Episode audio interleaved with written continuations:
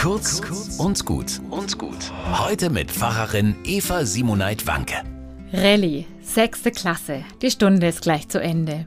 Wir machen wie immer einen Segenskreis zum Schluss. Die Kinder stellen sich auf, sie formen mit ihren Händen eine Schale. Wir wollen mit Gottes Segen in diesen Tag gehen, sage ich. Da stößt Tobi seine Nachbarn in die Seite.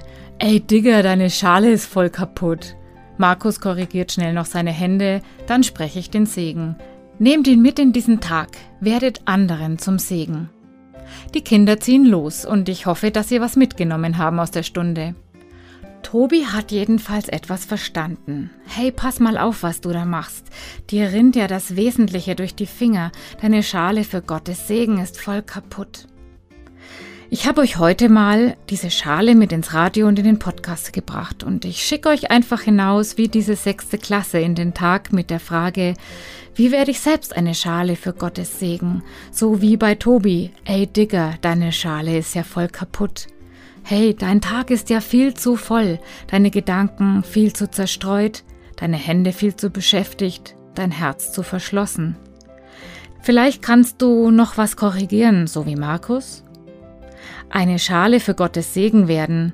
Dazu muss ich meine Finger sorgfältig nebeneinander legen und schauen, was legt mir da Gott eigentlich alles hinein in mein Leben und was davon kann ich in diese Welt hinaustragen, um ihr ein Segen zu werden?